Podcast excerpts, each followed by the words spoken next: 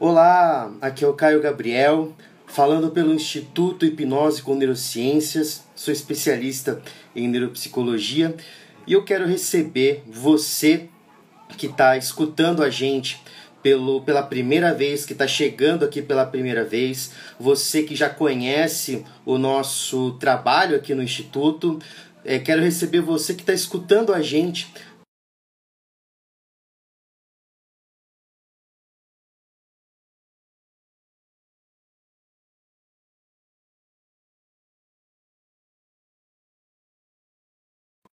desde do practitioner em programação neurolinguística, seguindo pelo master e enfim pelo trainer em programação neurolinguística.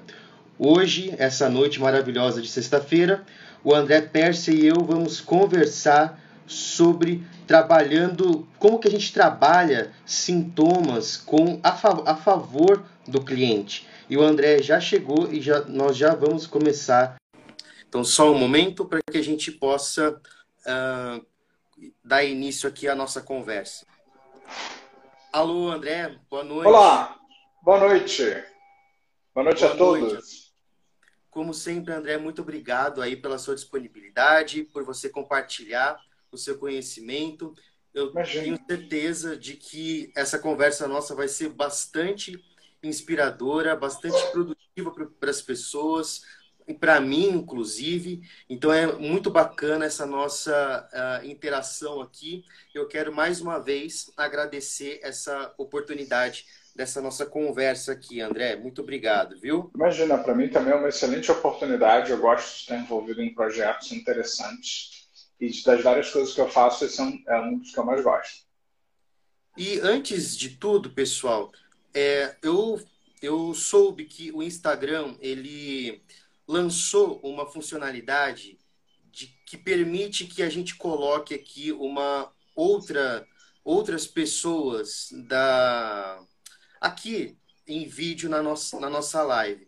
Então, o pessoal do Instituto é, orientou que caso você tenha interesse em fazer alguma pergunta, alguma coisa nesse nesse sentido para fazer uma pergunta sobre programa específica sobre programação neurolinguística, é, existe uma solicitação que você pode fazer aqui no, no Instagram para que a gente coloque você é, aqui do, durante, é, especificamente durante o momento da, da pergunta, tá? E eu tô, eu tô vendo isso pela primeira vez também, então não liguem aí se, uh, se explodiu o negócio aqui, é. se. tá bom, gente? Então, André, hoje a gente vai conversar aqui sobre como que a gente trabalha com sintomas a favor é, do cliente, certo? Então eu posso tá. já é, eu posso já dirigir a primeira pergunta? Claro. Então, gente, é, eu, eu quero perguntar para você, André, primeiro, antes de falar sobre a compreensão de sintomas na, na visão da, da PNL, você poderia, em linhas é, bem gerais mesmo, fornecer para a gente qual que seria aí a ideia da, que as abordagens terapêuticas convencionais ou mais clássicas têm a respeito do que, que é um sintoma e como que você trabalha com um sintoma? Olha, existem muitas abordagens diferentes na psicologia a respeito dos sintomas.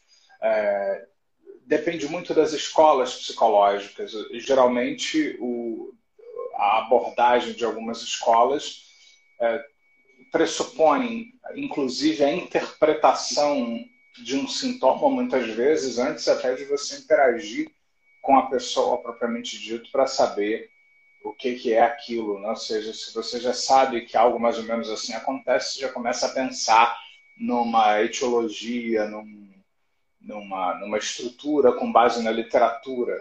Né? Ou seja, a, principalmente algum, algumas linhas como a psicanálise e outras, né? ou seja, fazem até conexões com questões da infância, uh, de fases de desenvolvimento, e enfim, até e aquela coisa que eu tento, mas não consigo compreender, que é aquela história do, do bebê que fica tendo fantasias eróticas sugando o seio da mãe, que eu não sei como é que eles conseguiram entrar na cabeça dos bebês e saber o que eles pensam naquele momento de escape a minha compreensão. Por mais que eu leia, que eles tentem fazer sentido daquilo. Mas dependendo da linha psicológica, você vai ter aí os sintomas sendo interpretados de acordo com, com aquilo ali que está acontecendo. Então, isso, isso acontece de uma maneira geral.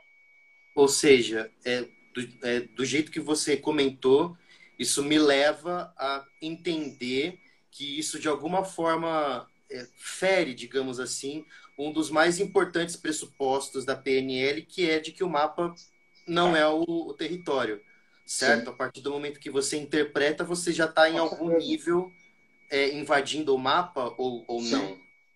Olha, eu acho que o grande problema dessas abordagens é a tentativa em vão de generalizar. Tá? Eu acho que tem alguns casos onde o complexo de Édipo, dito complexo de Édipo, funciona. Recentemente eu acompanhei um caso que é, era bem um caso de complexo de Édipo, bem dentro, como a literatura fala, mas para mim o erro é acreditar que todo mundo, mesmo que não tenha nenhum sintoma daqueles visíveis, tem um complexo de Édipo escondido lá em algum lugar, espreitando e, e organizando tudo para você, você não tenha tido nenhum tipo de questão relacionada àquilo ali. Então, são essas generalizações que as pessoas fazem. Justamente uma das coisas que, primeiro, isso sempre me incomodou muito. E é por isso que, antes de eu conhecer a PNL, eu já tinha me posicionado para uma abordagem mais fenomenológica, existencial, humanista, porque é, cognitiva comportamental, muito nessa linha, justamente por já fazer um pouco, ou pretender fazer um pouco do que a PNL também faz. Eu nem conhecia a PNL, né, mas justamente é eu, eu ouvi história demais no meu mapa, muita forçação de barras, é como eu canso de dizer, né, eu tinha lido o Friedrich Capra primeiro, e entendi uhum. os paradigmas, a influência dos paradigmas no século XIX, na medicina do século XIX, a influência da medicina do século XIX, da psicologia do século XIX, que foi criada por médicos como Freud e outros. Então, e fez muito sentido, eu fiz muitas pesquisas nos 16, 17 anos de idade. Então, quando eu entrei na faculdade, que foi nesse período mais ou menos, eu já estava muito vacinado contra essas coisas. Não, é, assim, e veja bem, eu não tenho nada contra.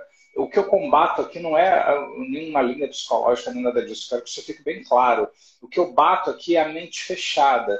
Né? Porque isso realmente eu não tenho. Eu, isso descombina totalmente com o meu mapa, com a minha segunda camada da espiral dinâmica presente, que é aquela mente fechada do só isso salva e eu não quero nem ouvir o que você tem a dizer, porque eu já descobri, então eu já sei como é que funciona. É isso que me incomoda em algumas dessas abordagens. E a PNL justamente tem uma abordagem de, pelo lado também, eu diria, mais fenomenológico da observação. Primeiro, do, do ponto de vista é, a levar em consideração algo que é um senso comum, como é que dentro da, de quem estuda a mente, o cérebro, como é que nós funcionamos, como é que a mente funciona, como é que o cérebro funciona.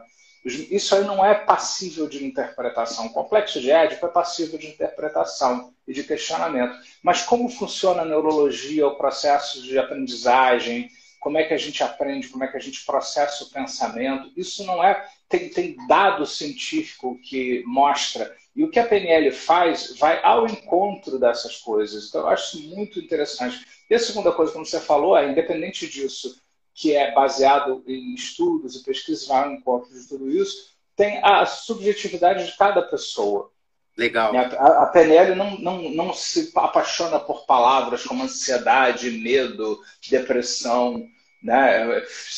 Outro dia alguém falou, eu tenho evitação fóbica. A minha pergunta é, você já pensou em ter evitação fóbica sobre ter evitação fóbica? Ou seja, toda vez que você tiver uma evitação fóbica, você fica fóbico e evita ter evitação. Você, ok, que a gente estava falando mesmo? Né? Então, é, é aquela coisa de, de, tratar cada pessoa. Claro, assim, gente, que eu não sou contra, evidentemente, o conhecimento organizado.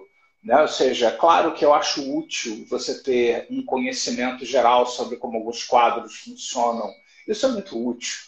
Né? O, o, agora, eu acho que o que a PNL me ensinou é que mesmo quando uma pessoa ela está bem dentro de um quadro de ansiedade ou bem dentro de um quadro de, de angústia, uma, uma neurose de, de, angústia, alguma coisa assim, o, quando você identifica a singularidade de cada caso e aquilo que especificamente aquela pessoa está fazendo ali, é muito mais importante isso do que você tentar encaixar a pessoa dentro de um modelo. É, e por isso que eu me apaixonei pela PNL desde o início e que eu não consigo largar mais. É, olha, essa essa descrição sua, ela assim, ela ela matou a pau, porque ela assim é um, é um é isso que é fascinante na, na PNL. Ela tem um respeito tão grande pela experiência subjetiva que, sabe, a, até mesmo na hora de abordar sintomas, você você parte, você parte não do modelo, mas da própria pessoa. É. Isso é realmente fascinante. Cada um é único, cada, cada ser é único, cada encontro com cada pessoa é único. E cada encontro com aquela pessoa no outro dia é único, diferente do anterior. E agora que a gente tem uma visão geral de que as, as linhas terapêuticas elas têm uma, uma ideia do que, que é um sintoma, é, obviamente que cada um tem a sua compreensão, mas em linhas gerais cada uma vai trabalhar com um modelo específico segundo as suas próprias bases teóricas. Então, agora, e para a PNL? Como que a PNL compreende um sintoma? O que, que é, o que, que, o que, que define um sintoma para PNL? Ou será uma, co... É uma coisa, enfim? Uma das coisas que eu gosto mais da PNL é uma definição que eu ensino nos cursos, né, que a, a, própria PNL ela é em si um metamodelo. Ela é um modelo do modelo. Né? Ou seja, a comunicação é um modelo. Né? Quando você estuda linguagem, a linguagem ela é um modelo da, do, do, que acontece. E quando você estuda esse modelo, você está estudando um metamodelo. Então, na verdade, você, é, você estuda os modelos do modelo de comunicação, do modelo que a pessoa ela, ela estrutura a linguagem. Então, isso é muito interessante porque, ao invés de ficar distorcendo, para mim, se você já está complicado, eu ainda meto uma lenda grega no meio do caminho, eu distorço mais ainda a história.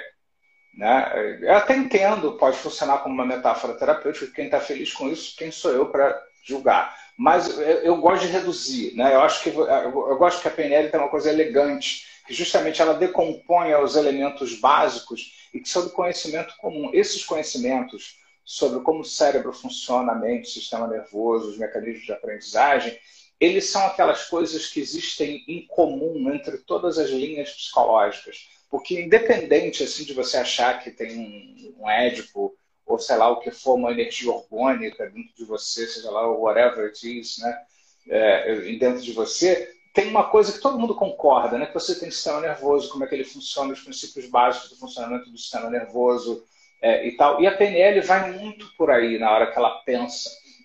Então, de uma forma geral, para a PNL, a, isso e também acontece para outras psicologias, aliás, para quase todas, né? o que difere é, é, é, a explicação depois que vem.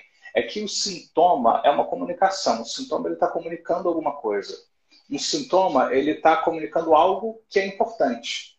Né? Alguma coisa que está vindo codificada através de um meio, como se fosse um, uma mensagem criptografada, um sinal de fumaça, um código Morse.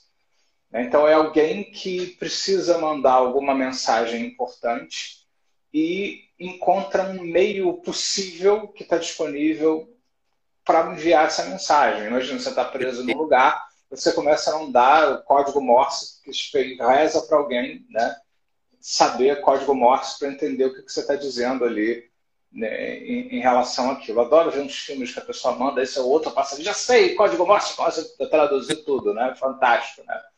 Isso acho que, você... a gente aqui ainda não tem muito isso. Então, na verdade, esse que está mandando é uma parte sua, né? uma parte sua que aprendeu alguma coisa de um jeito e está orientado por uma intenção positiva, por alguma coisa que foi aprendido e que considera importante. Só que ela aprendeu a produzir aquela comunicação daquele jeito. Então, algumas pessoas, por exemplo, eu já acompanhei algumas pessoas que aprenderam a ficar doentes para chamar atenção.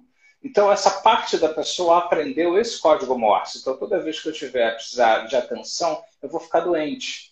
Não é uma decisão consciente, mas é uma coisa que foi aprendida. E aí vem o sintoma, que expressa essa intenção positiva. Algo que foi aprendido ligado a um valor importante. E a pessoa, pela experiência, por uma conexão qualquer, ela, ela aprendeu a expressar dentro daquele código Morse enviado daquele jeito.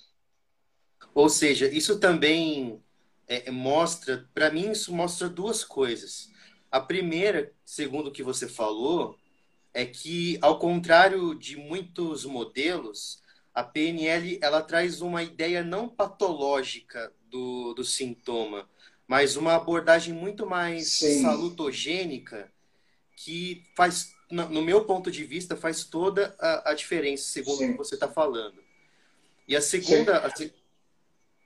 Ah, então, a segunda, a segunda coisa que eu pensei aqui é, é em relação a essa ideia que você traz da importância de você trabalhar a intenção positiva, essa ideia que você traz com tanta uh, é, é, ênfase no seu, no seu trabalho, porque justamente é, você falou que a intenção positiva ela está muito correlacionada a um valor.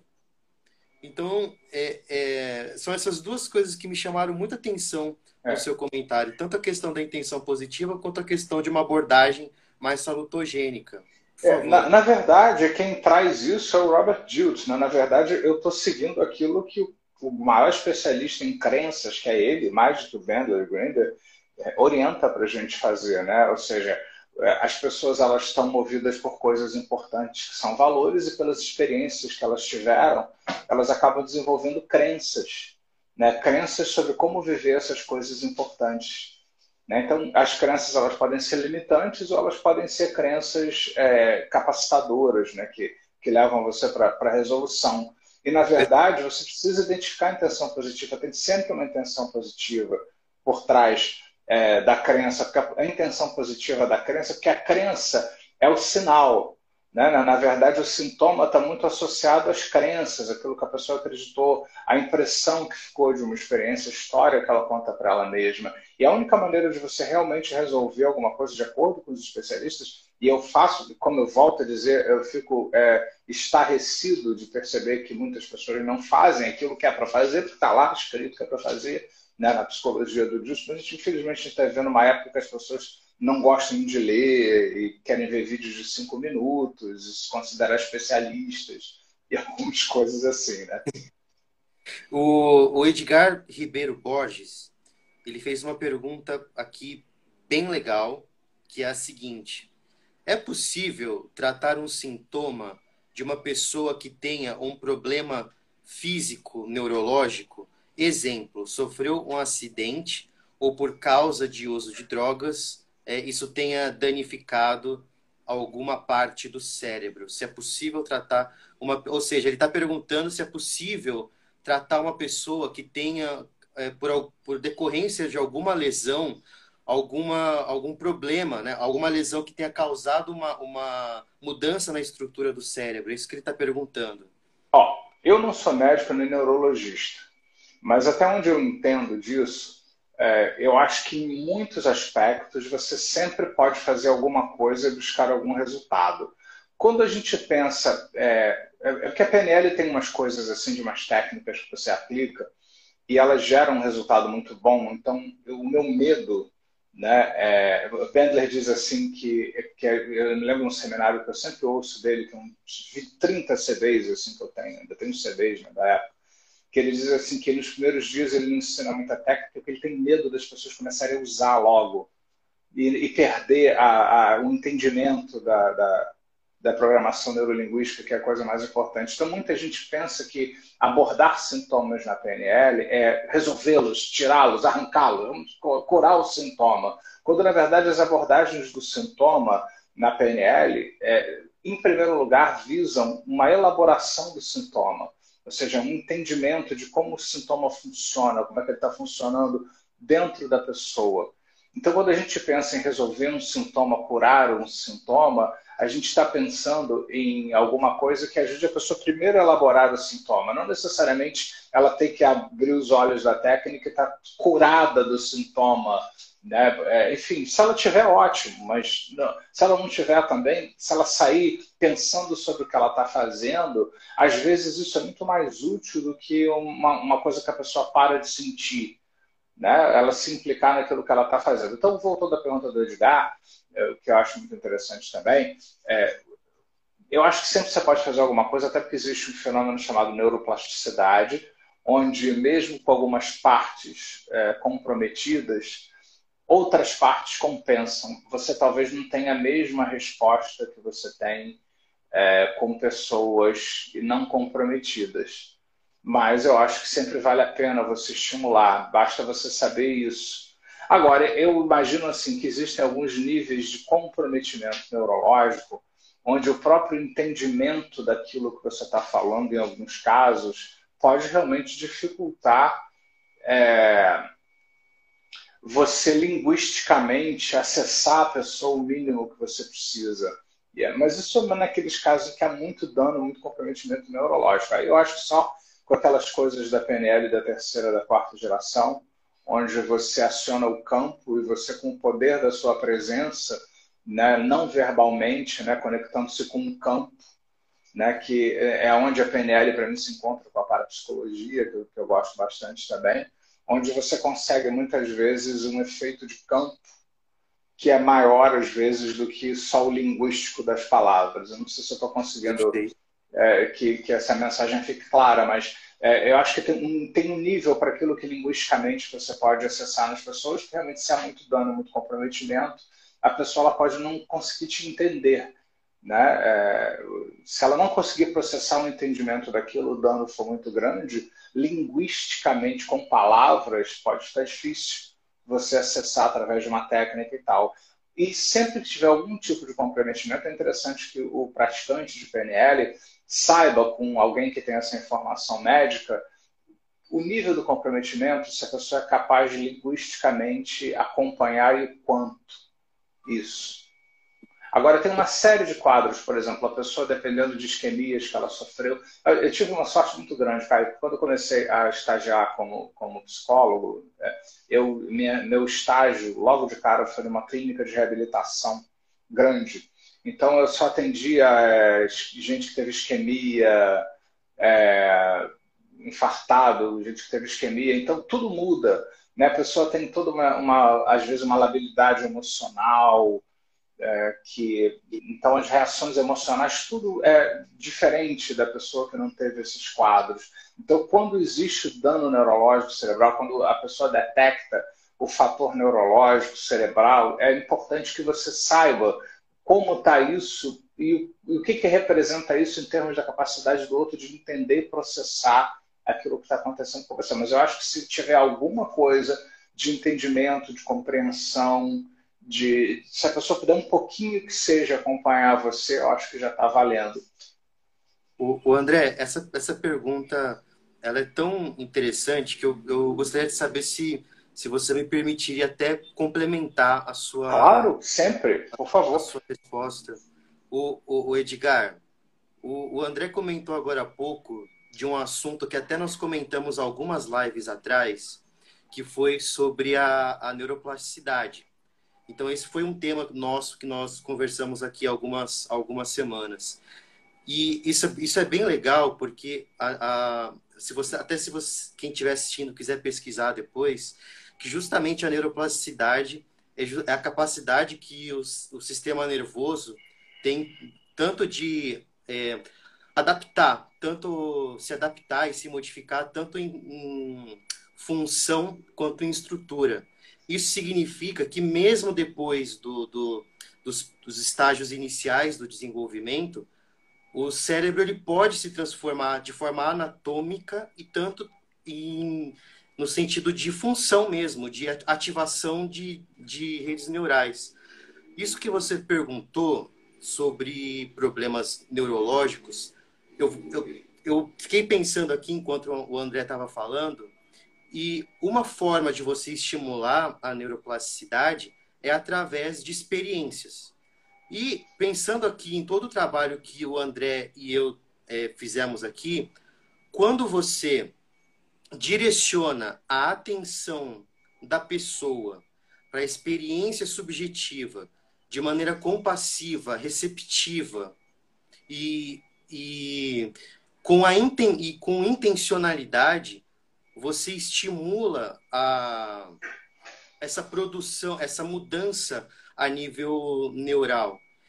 E mesmo que, como o André comentou agora, no, no, que às vezes você tem que realmente identificar o nível de comprometimento, a ideia do rapport ela é tão poderosa que a nível de neurônios espelho, falando numa linguagem mais neurológica mesmo, já se sabe que essa interação, essa conexão com as, com as pessoas, mas assim, realmente, sabe, você, e, especialmente nesse caso pela linguagem não verbal, esse rapport não verbal que você pode fazer com a pessoa e a PNL te dá ferramentas para isso, como o André já comentou aqui, também na live sobre neurônios espelho que nós fizemos. Então, a própria interação envolvendo neurônios espelho também contribui para a neuroplasticidade. É claro que o que eu estou falando aqui tem muito mais a ver com uma linha de pensamento que você poderia é, seguir porque, é, a, porque a PNL não busca a explicação, mas é mais um modelo, como é sempre enfatizado aqui, mas que talvez isso sirva como uma perspectiva para você pensar a respeito da sua pergunta. Então, a partir do momento que eu direciono a atenção da pessoa, com atenção plena ali, para a experiência subjetiva, com intenção e é, buscando ali a, essa, essa conexão receptiva e empática, você consegue é, é, é, eliciar essa neuroplasticidade aí para é, tratar, digamos assim, de forma complementar um, um, uma pessoa que tenha sofrido um dano neurológico. É, é isso. Espero ter é, complementado aí a, a resposta. Muito aí. bom. O, o André, qual que é, assim, isso que você falou ela, é, em relação ao, à intenção positiva, a toda essa, essa questão de valores e intenção positiva, isso também, estava pensando, também contribui para o reenquadramento daquela metáfora que a gente vê tanto utilizada no sistema de saúde quanto pelo público em geral, de que a saúde é uma guerra contra sintomas. Então, a gente vira e mexe vê o fulano perdeu a guerra contra o câncer. Fulano, a batalha. O, a batalha contra o câncer, o médico e os quem é o soldado, é o profissional. Eu quero até fazer uma observação específica sobre essa questão depois. Quem é a vítima? É o paciente? Quem sabe? Então, o nosso sistema Metáforas de saúde bélicas, né? É, exatamente. Então, quando a gente para para pensar, o nosso sistema de saúde ele é muito pautado numa numa metáfora de guerra, como, justamente como você falou, numa metáfora bélica. E do jeito que você comentou, parece que a, assim, a, o sintoma ele teria muito mais a ver com uma jornada, com uma, se a gente for pensar em metáfora, né, como uma oportunidade para alguma coisa, enfim, como que a gente pode é, já que a gente está passando de uma abordagem patogê, é, patogênica para uma questão mais salutogênica, como que a gente pode fazer esse reenquadramento a respeito do que, que é um sintoma pra, na visão da PNL? Olha, eu vou até trazer o Robert Jutz aqui, porque ele teve aquela experiência com a mãe dele, muito famosa, que a mãe dele é, foi diagnosticada e desenganada, e ela viveu quase 20 anos mais depois que ele começou a trabalhar com ela. É, e ele, ele comentou essa metáfora bélica e, e ele disse que ele não recomenda de forma nenhuma, porque você, a água vai para a água. Então, se eu já estou com dor, sofrendo, e eu me vejo gerando mais dor e guerra e sofrimento, a não ser que isso tenha um impacto muito positivo para mim. Né? Eu tenho certeza que atualmente no Brasil várias pessoas vão ficar felizes em dar tiros no, no, nos seus sintomas, né? Mas se isso for muito importante para você, use. Né? Mas ele disse que é muito mais ecológico. Por exemplo, sabe o que, que ele sugere para você imaginar a pessoa que tem câncer?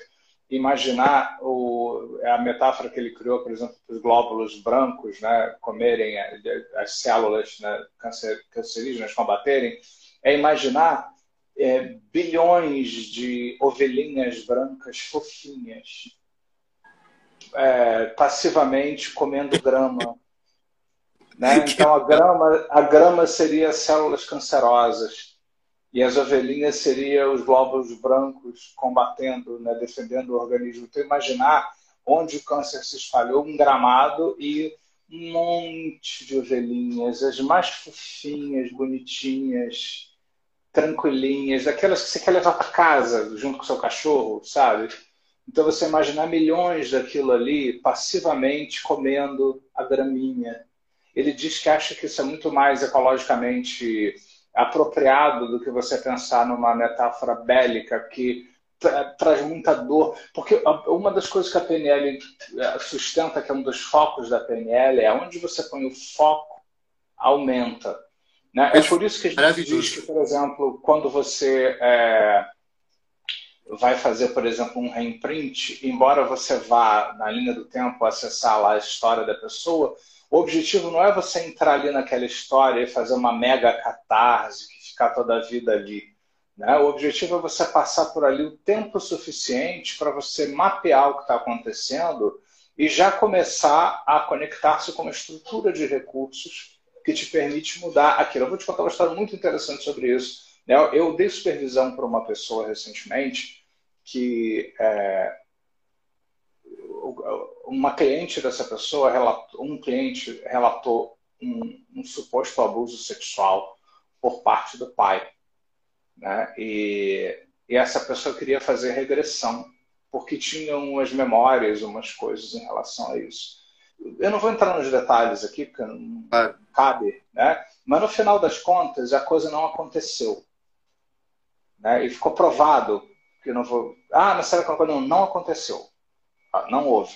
Você imagina se eu for fazer uma regressão com essa pessoa que já, tá na, tava, já estava na dúvida se teria acontecido ou não, né? justamente essa dúvida que fez a pessoa investigar e as referências que ela tinha sobre o que poderia ter acontecido, aí ela foi, confrontou e viu que não era, não podia ter sido. Né? Então você imagina você amplificar um monte de emoções e sentimentos. Eu vejo isso quando eu falo isso. Eu sei fazer regressão muito bem. Né? Eu não faço porque eu acho que ela atrapalha mais do que ajuda. Ela começa a amplificar um monte de emoções e coisas que na verdade a PNL ela, ela, ela, ela sai desse modelo médico, ela vai buscar uma outra estrutura para você poder lidar com aquilo. Então, Legal, na verdade, então, na verdade, o que, que, o, que, o que, que a PNL trabalha, né? Ou seja, é, a PNL, você falou essa coisa da, da coisa salutogênica, né? A PNL, um dos pressupostos dela diz: as pessoas funcionam perfeitamente.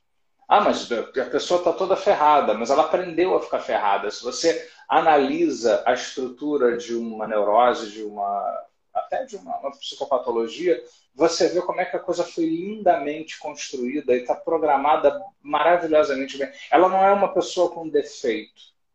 Ela aprendeu alguma coisa e pôs aquilo para funcionar maravilhosamente bem, perfeito dentro dela. Não porque ela está com defeito. Existem alguns casos né, médicos que influenciam nos estados mentais em que realmente existe deficiência de uma série de substâncias químicas que podem gerar alguns poucos casos de depressão e outros assim onde tem falta de lítio e de outros uh, componentes orgânicos, que realmente a falta dessas substâncias ou em baixa dosagem no organismo, por exemplo, a pessoa que tem hipotiroidismo e não trata, essa pessoa ela pode ter uma série de coisas, ela pode ter é, inclusive depressão, estados depressivos, sem nem ter a depressão, se é algo que o remédio corrige rapidamente, pessoa tem mais ânimo e tal. Então, na verdade, existem alguns casos em que falta alguma coisa orgânica no organismo que precisa ser trabalhado. Agora, na maioria das vezes, a pessoa ela aprende um, um modo de ser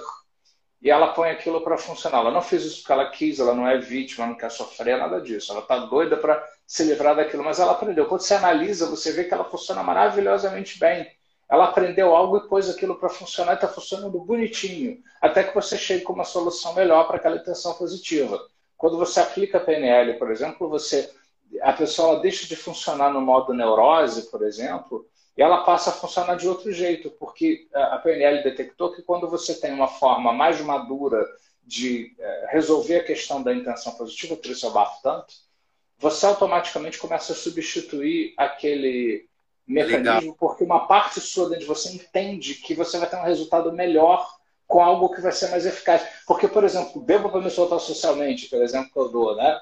É, funciona mal e dá, deixa um monte de sequelas na pessoa. Mas quando ela entende que ela pode se soltar socialmente e ter resultados sociais, não só entender racional, tá? Quando ela realiza isso, ela tem uma experiência e uma epifania e continua e tem elementos para continuar isso, ela sai daquele sintoma que ela está esperando, que ela está fazendo, ela começa a sair daquele sintoma, porque ela tem algo dentro dela que ela vai atender essa intenção positiva de uma forma que vai funcionar muito mais harmonicamente. Porque quando ela bebe, não é harmônico. Resolve aquilo que ela aprendeu, mas não é harmônico, porque deixa um monte de consequências. O André, isso, isso que você falou, tem um pedacinho do que você falou que eu achei muito, muito bacana, que, resumindo, é, para nessa visão da PNL é algo que acontece, é um processo e não um evento, né? E nesse sentido, uma aplicação prática para quem está assistindo a gente é, é, com esse objetivo de é, trabalhar com sintomas, se, se para PNL é um, é um processo, significa que todos aqueles elementos do, dos modelos que nós conversamos algumas lives, de, significa que a pessoa pode trabalhar com sintomas pensando no TOTS, no SCORE, em, em, todos esses, esses modelos da, que a PNL traz? Com certeza, porque o que, que é um sintoma? O sintoma é o resultado, vamos falar assim numa linguagem metafórica, o sintoma ele é o resultado de uma programação feita. Né? Então, ela, ela, a pessoa ela organizou no, no role, no score, ou seja, ela viu, é, sequenciou, lembrou, criou, ordenou, ou então teve uma história, desenvolveu uma crença e começou a contar uma história para si, e hoje ela tem um sintoma. Né? Ou seja, ah, diante do. Quando eu vou pegar um. Penso na ideia de dirigir, eu sei dirigir, mas quando eu vou pensar em dirigir, eu tenho medo e me apavoro. Então, isso é resultado de uma programação. Então, como é que a PNL resolve o sintoma? Porque existe até uma técnica específica do JUICE, que é, é, justamente comunicação com sintomas, que eu uso sempre, né? uma das que eu mais uso, que é fantástica, incrível, onde você conversa com essa parte que gerou o sintoma. Tem várias outras também que fazem a mesma coisa, o reenquadramento de seis passos também, tudo cumpre o mesmo objetivo né? no, no processo como um todo. Então, na verdade, o, o que, que você faz? É, quando você mexe nesses modelos, você mexe no que está por trás desses sintomas. Então, quando você pensa o cliente com os modelos da PNL, não só aplica técnicas, mas você se move pela terapia, pelo coaching, pela hipnose, não interessa o que você faz. Pensando nesses modelos, a pessoa ela vai sair daquele modo de repetição que ela, ela tem que sair desse modo de repetição e começa a funcionar de outro jeito. E aí, evidentemente, aquele sintoma tende a mudar. Né? Por quê? Porque ele é uma expressão de um jeito programado das coisas de ser que você já começou a alterar. Muito legal, porque isso mostra que a gente e pode. Quem tem ouvido, quem, quem tem ouvido alguém que faz PNL muda. Muda. E, e além disso, é, isso mostra para a gente que é, existe uma existe a questão de, até mesmo para o sintoma, há uma estratégia. Isso, isso é muito bacana, isso é muito bacana. O Rodrigo Farias, ele colocou o seguinte, seguindo o exemplo da bebida, se, é, se a intenção positiva é, para bebida ou drogas, é preciso pôr algo no lugar do vício para suprir a intenção positiva? É, se usa droga só pelo prazer que a droga gera, por exemplo? Muito seja, boa a sua pergunta. Tem, tem dois aspectos aí muito importantes sobre a sua pergunta. Toda vez que tem uma, uma adição, que é, um, por exemplo, o uso é, constante de drogas, de bebidas, de alimentação, de abuso de alimentação, primeiro, nunca você vai resolver isso, muito difícil você resolver isso com uma intervenção só. Porque, na verdade, existem vários contextos e vários momentos onde a pessoa usa. Ela não usa num momento só, ela usa em vários momentos diferentes. Né? Então. Isso, isso também implica que é, uma situação específica, um caso, alguma coisa assim, pode sugerir que exista mais de uma intenção positiva, André? Sim, porque dependendo do contexto onde a pessoa se droga, né, por exemplo, a droga ou, ou bebe ou alguma coisa assim, né, ela em cada momento ela quer uma coisa diferente. Eu me lembro porque eu, eu já fumei durante muito tempo, cigarro né, normal, né? Normal, é, é até difícil dizer, né? Porque para mim é droga igual todas as outras, né? Aliás, até pior que algumas outras tido ilícitas. E eu me lembro que eu fumava, pelo menos um, eu identifiquei no trabalho que eu fiz comigo mesmo, em cinco, seis contextos totalmente diferentes uns dos outros. Olha só. Que naquele contexto eu fumava por um motivo, por uma razão, por uma proposta totalmente diferente da outra. Às vezes até contraditórias. Né? Por exemplo, às vezes eu queria fumar com muita gente que fuma já fumou, deve saber isso. Eu, às vezes eu queria fumar num momento ah, onde eu estava triste e queria ficar feliz, ou onde eu estava feliz em si. Ou seja, às vezes até situações opostas. Né? Eu fumava, ou seja, na verdade, em cada momento que eu fumava, eu tinha uma intenção positiva. Foi assim que eu consegui resolver a história do cigarro na minha vida. Eu identifiquei as várias intenções positivas dos vários contextos. Né? Então, é, isso é uma coisa. Agora, o segundo aspecto da pergunta dele que me chamou muito a atenção, aí que eu acho que é muito importante, é, quando ele falou botar alguma coisa no lugar. Existe uma tradição que eu não sei de onde saiu aqui no Brasil, aqui desse negócio de põe uma coisa no lugar, muda o sintoma de lugar. Eu acho isso uma péssima ideia. Acho uma péssima ideia. Eu acho que qualquer coisa assim deve ser transitória. Né? Por exemplo, eu me lembro que quando um dos momentos em que eu fumava era quando eu estava escrevendo alguma coisa de trabalho. Então eu fumava. Naquele momento, no primeiro momento, eu não conseguia achar nada para fazer naquele momento. Eu descobri, eu fui no, no, numa médica, ela disse que eu estava bebendo pouca água. Então eu botei um copo d'água do lado e durante um certo tempo, eu, no início, quando eu fiz essa, essa mudança e tal, eu comecei a tomar mais água nesse momento, mas era transitório. Agora, eu não acho que a, isso como finalidade terapêutica é uma coisa interessante. Eu nem acho interessante, por exemplo, que você embora seja melhor, por exemplo, que você substitua o cigarro pelo vapor, eu não acho interessante, porque você não está resolvendo a intenção positiva. Né? Porque seja... você, você continua precisando botar alguma coisa na boca para resolver seu problema. E você não está identificando o, o elemento causador, você está fazendo uma substituição de sintoma. E eu acho que isso aí é muito perigoso. A qualquer momento você pode cansar daquilo e voltar para o outro, porque o, a origem, a raiz comum, ela não foi trabalhada. Eu preciso botar alguma coisa na boca para poder relaxar. Então eu paro de fumar, mas uma hora que eu não tenho aquilo, eu posso querer voltar para o cigarro ou para qualquer outra coisa que não seja positiva. É, eu prefiro que a pessoa desfaça esse movimento em si de Legal. ir a alguma coisa e fique livre de ter de botar alguma coisa na boca. Né? Então, assim, tipo assim, eu tenho que botar alguma coisa na boca. Eu não sou favorável da substituição de sintomas. Eu acho que se ela for feita, talvez como uma etapa transitória. Eu já trabalhei com pessoas que pararam de fumar, que eu ajudei elas a irem para o vapor durante um tempo, mas com uma proposta é, de sair daquilo ali e foi caminhando primeiro vapor, porque tinha uma quantidade ridícula de, de nicotina em nada das outras substâncias tóxicas do cigarro. E realmente, a pessoa estava muito adicta, era melhor aquilo no primeiro momento do que nada. Mas eu não ficaria nisso aí.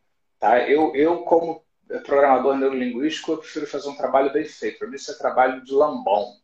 Né? Sabe aquele negócio, aquela, aquela pessoa que não é pedreiro direito e vai tentar fazer uma obra e você olha, a obra está toda errada. Então, eu acho que é mais ou menos isso aí. Eu não sou a favor da substituição de sintomas. Ou seja, em, outra, em outras palavras, a ideia é a intervenção comportamental a curto prazo, só, é, e mais importante do que isso, você realmente. Se, se for necessária. Né? É, isso. E, se, e, se, e, e mais importante é modificar a estrutura é, neurológica isso. mesmo para que a mudança se consolide é. mesmo. Né? Porque no final das contas é isso que você vai ter que fazer. Mas às vezes é necessário, às vezes você quer tirar a pessoa de uma emergência que ela está realmente comendo muita coisa em excesso, e aí você troca por outras coisas e tal, vai fazendo uma troca, mas com compromisso de você sair daquilo ali. Claro, Legal. se a pessoa ficar muito com bom. vapor, ela provavelmente vai viver muito mais do que se ela não, não é, ficasse com cigarro normal. Mas eu acho que para que, que, que eu vou fazer um trabalho mal feito lambão, só posso fazer um trabalho é, master, né, de primeira qualidade. É, é isso. O Rodrigo colocou aqui, mas é, é, é, acho que a gente acabou respondendo agora que seria tipo uma nova estratégia, porque uma nova estratégia pressupõe que você é, reestruturou é. é neurologicamente aquilo que estava acontecendo Porque antes. Tudo é nova estratégia, né? Se eu, se eu substituir o sintoma, é uma nova estratégia. Mas eu prefiro a, a, a mudar a estratégia toda, né? Ou seja, é, muda a estrutura toda, né? Ou seja, cria uma nova estratégia mesmo, de verdade. Né? É, que aí a pessoa, ela pode até, por exemplo, a pessoa que fuma, ela pode até no momento, um dia, se ela tomar água, sei lá, ou, ou... mas aí ela não vai fazer aquilo porque ela continua precisando ter que botar algo na boca, porque ela não sabe fazer outra coisa. Ela vai um dia fazer, ela pode não fazer nada no outro dia. É mais, você fica mais livre quando você trabalha a estrutura direto. A Patrícia Lima ela perguntou o seguinte. Ah, só uma coisa, André, é, complementando a pergunta dela. É, você comentou há pouco sobre, o, sobre formas práticas de trabalhar com sintomas, então você comentou de padrões de, de intervenção, como a comunicação com sintomas, enquadramento, porque é isso que a Patrícia perguntou. É. Como que é possível fazer essa reprogramação? Todas as técnicas de PNL, elas são reprogramações de sintomas. Todas. Todas as técnicas de PNL que se propõem a mudar alguma coisa, como cura de fobia, cura de alergia, é, estado coach, é, interrupção de, de âncoras negativas, tudo tem a ver com um sintoma, com um problema que se repete e tem a ver com uma mudança na estrutura. Então, todas as técnicas de PNL, em suma, são reprogramações de sintomas. Né? É, principalmente se a pessoa usa na técnica alguma coisa que ela repete e que virou um sintoma. Agora, a técnica específica da reprogramação com sintomas, ela é específica para sintoma mesmo, assim, para o sintoma propriamente dito. E tem um aspecto muito interessante aí também, voltando a alguma coisa aí que alguém perguntou mais lá atrás, mas eu acabei não respondendo, porque nós mandamos outra coisa, é que era aquela parte do cérebro, né, do danificado, é que mesmo um sintoma físico, ele tem uma repercussão emocional. Então vamos supor, ah, não vou fazer a técnica do sintoma porque a pessoa tem um, um vírus, ela está com Covid, então ela tem que se recuperar da Covid. Não, porque ela, ela continua um ser emocional. Ah, ela teve um derrame, ela teve um infarto, mas ela continua sendo um ser emocional, né, que tem uma, umas representações da parte emocional. Então, mesmo que o sintoma ele tenha algo bem biológico, você sempre pode compensar isso. A literatura psicológica de Joe Dispenza, efeito placebo, tem evidências massivas sobre isso. Né? Você pode compensar com mudanças psicológicas e emocionais, é, mesmo quadros de doenças físicas. Né? Então, isso é muito interessante. Nós demos uma aula no Master muito interessante, que o Diltz fala muito isso, inclusive as crenças que você tem elas afetam, tem várias pesquisas que mostram a saúde das pessoas, a palavra que você diz, a linguagem que você usa, as crenças que você mantém, elas afetam, colaboram para certas doenças surgirem ou para ir embora mais cedo. Então, sempre ajude. Então, mesmo que a pessoa. Ela, é só você não vender o um milagre, mas se, você pode ajudar mesmo uma pessoa que tem um sintoma físico, algo bem físico mesmo, como câncer, alguma coisa assim, um, um bem-estar emocional que eventualmente pode colaborar. É, eu não digo assim, venha fazer comigo e a sua doença física vai embora, porque deve ser um charlatão se eu vendesse isso. Mas eu, uma coisa que eu posso garantir é que, como sem doença, esse trabalho vai ajudar você a ter mais chances de se sentir melhor consigo. E uma das várias consequências possíveis que já foram estudadas é a influência na, sua bioquímica, no seu estado mental, físico, na sua psicossomática, etc. É, e uh, esse, aliás, gente, uma das coisas que mais me chamou, me chamou não, que me chama a atenção no, nesse trabalho que, que o André faz é justamente, até já comentei com, com você, que é justamente de trazer essa questão do, do efeito placebo, essas coisas, esses campos diferentes do conhecimento que é a epigenética, né? Que por sinal é um processo que acontece de forma paralela com a neuro, neuroplasticidade.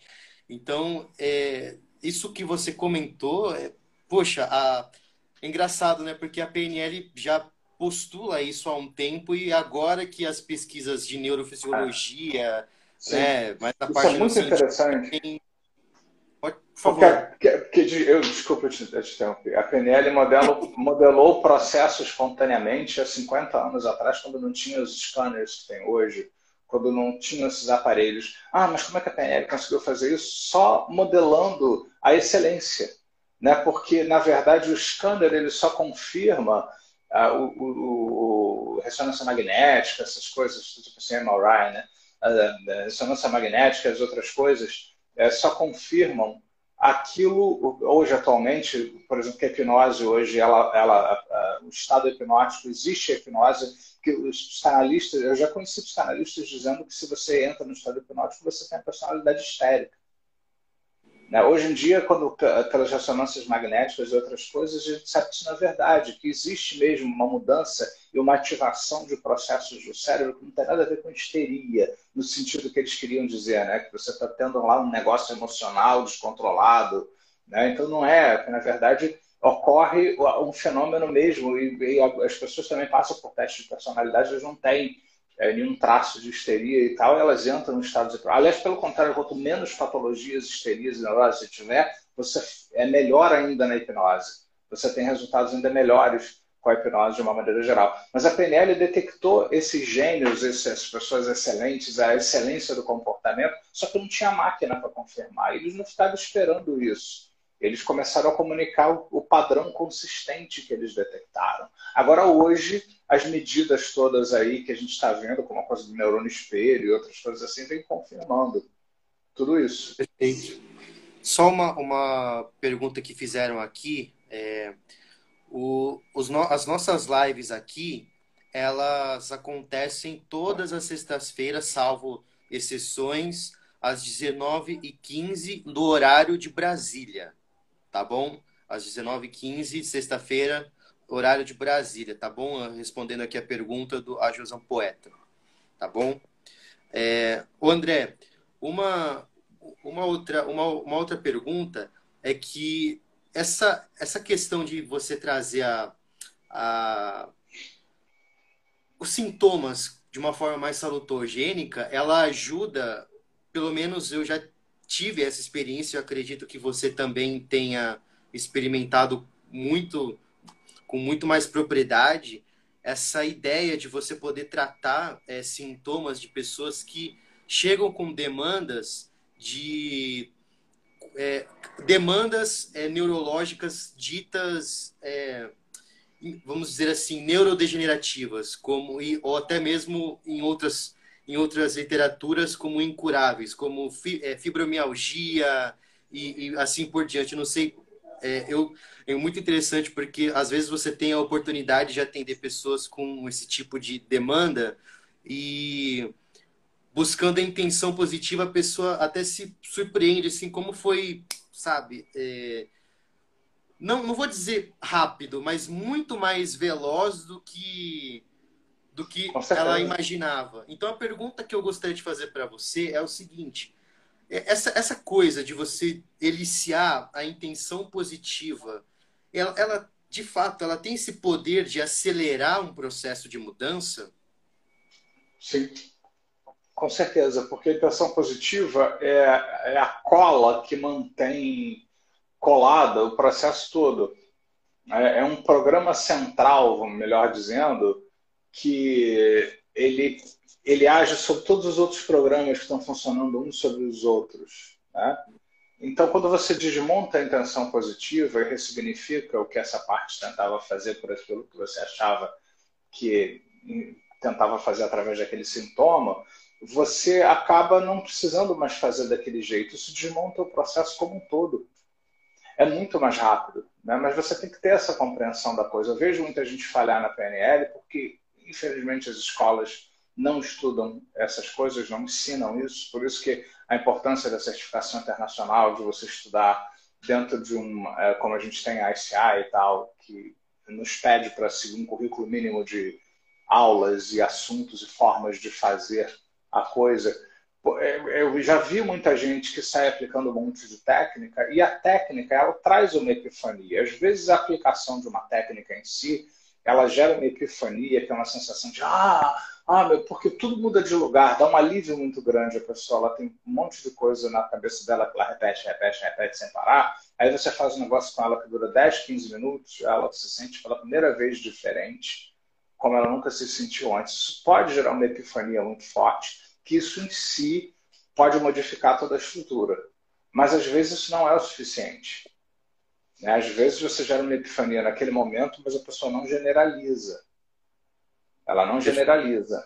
Então, ela precisa muitas vezes de outros trabalhos complementares e ter um entendimento mesmo. Você não vai dar aula de PNL para a pessoa, mas ela entender que tinha uma parte que estava tentando cumprir alguma coisa através daquilo. Uma parte estava querendo que aquele cara lá ele bebesse, né, para poder. Você nota que quando você tem desejo de estar com alguém, de namorar, de conhecer alguém, você a primeira coisa que você faz é chegar num lugar e você se sente intimidado diante daquilo ali, como você falou, e você vai para o bar. Você nota que você vai para o bar numa tentativa de se soltar para conseguir aquilo ali. Então, tem uma parte que pensa que você precisa ir para o bar fazer aquilo ali para conseguir aquilo ali. E agora não estamos discutindo a possibilidade de você conseguir aquilo ali, não com isso aqui, que você pode ou não lembrar de esquecer hoje ainda, mas fazer outra coisa no lugar melhor.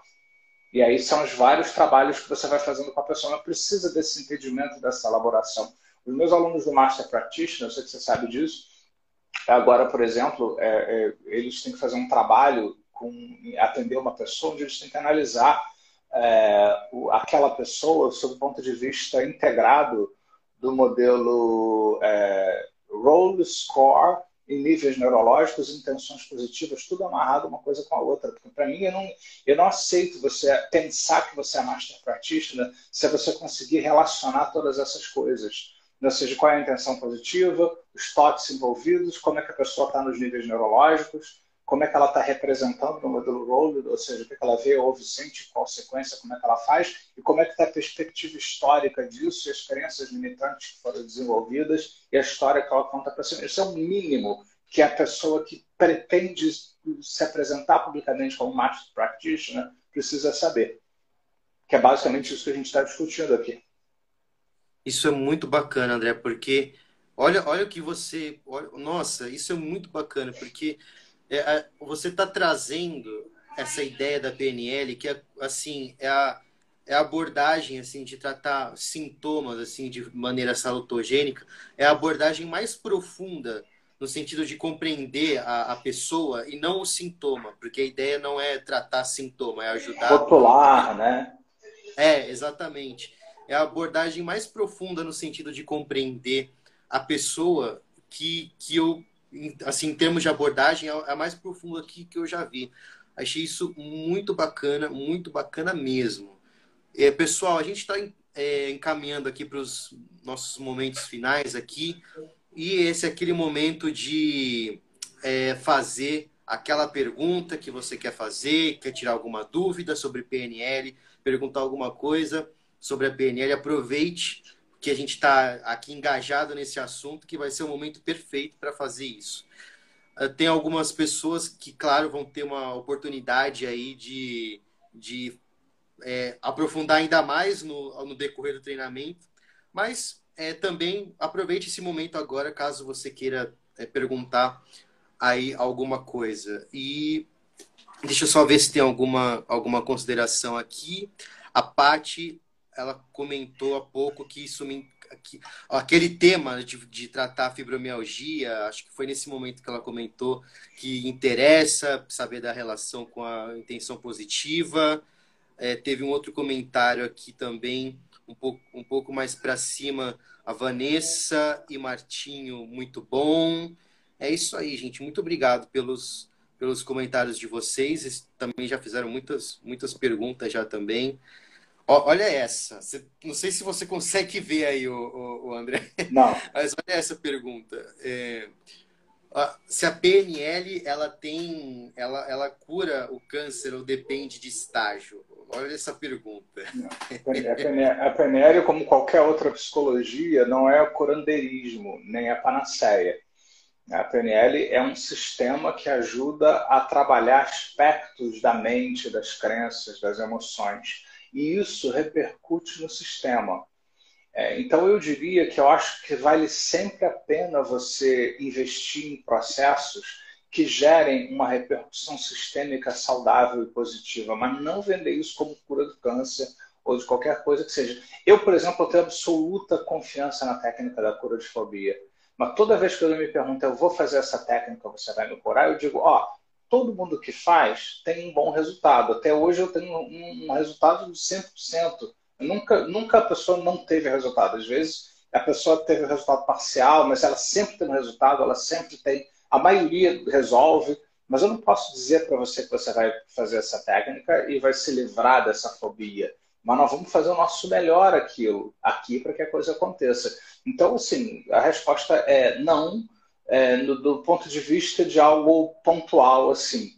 Né? Mas sim no sentido de que tudo aquilo que gera uma repercussão sistêmica é bem-vindo. É nesse sentido. Né? Eu já atendi várias pessoas com câncer é, por exemplo, uma, uma das últimas pessoas que eu atendi tinha um prognóstico de vida de três meses. Essa pessoa ficou trabalhando comigo dois anos e meio é, depois, mas eu nunca vendi, nem disse, nem sei se, se, ela viveu mais porque ela trabalhou comigo. Mas eu investi o tempo todo em qualidade de vida, em bem-estar, em compensar, em imaginação DHN, HR estados e significado e propósitos e valores de ordem maior e objetivos amarrados com valores, né? E, e o feedback que eu tive da família foi que, enfim, ela teve uma sobrevida muito maior do que ela teria, é, que os médicos esperavam. É, eles ficaram surpresos que ela viveu muito tempo quando era todas as estatísticas apontavam para dois, três meses ali.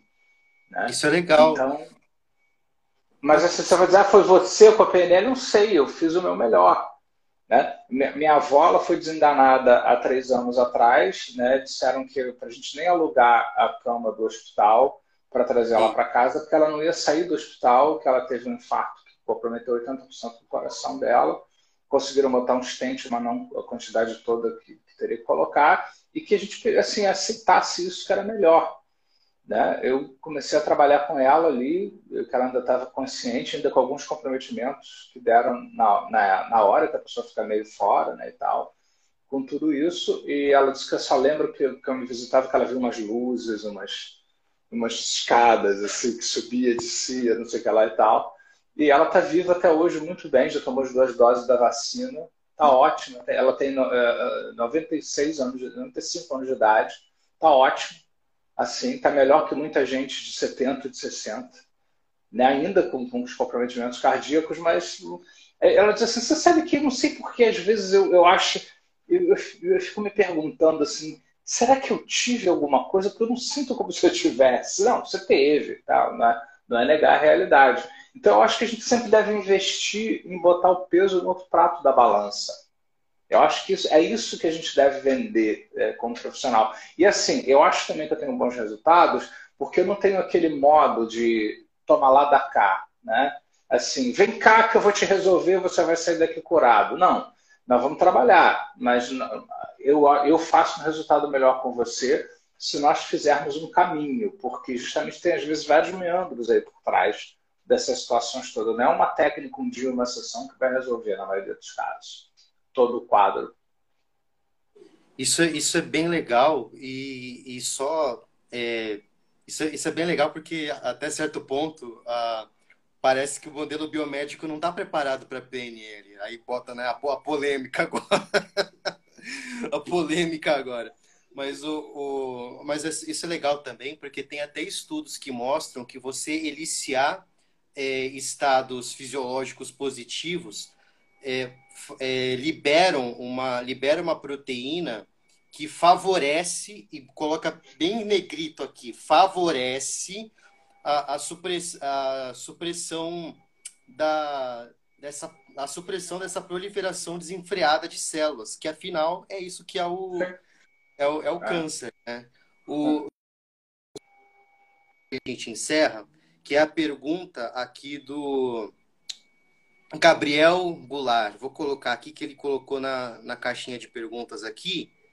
E ele perguntou o seguinte: existe um ditado popular que diz que só se ajuda quem quer ser ajudado. Para a gente encerrar, como que a gente pode despertar essa vontade? Oh, essa pergunta é boa mesmo, hein? Ó, oh, é, é, é total razão. Né? Eu, eu acho que eu, eu, geralmente, quando a pessoa tem dúvida, com certeza, convido ela para ela fazer algumas sessões para ela poder conhecer. Eu digo para a pessoa que ela precisa fazer no mínimo três sessões para ela poder conhecer um pouco do poder que esse trabalho tem. Então, acho que essa é a melhor maneira, né? É deixar que a pessoa passe por algum trabalho. No meu caso, já, já facilita muitas coisas, porque muita gente quando me procura, já me viu no YouTube, já, já ouviu meia dúzia de induções minhas e tal. Então, meio que já se cumpre isso. Então, é envolver a pessoa, amarrar com valores, né? Amarrar com a importância que tem a vida da pessoa mudada, tirar das crenças limitantes, começar a pessoa a imaginar que é possível e tem um método que é possível, dê dados para que a pessoa veja que é possível, que ela se dê conta de que ela é capaz e que, ou seja, ela perceber quais capacidades ela vai usar para fazer e o seu merecimento também. Ou seja, que ela merece esse resultado, como a vida dela vai ficar boa, né? Principalmente se ela perceber que tem um caminho que é possível e que ela vai buscar os recursos dela para merecer esse resultado que ela vai construir.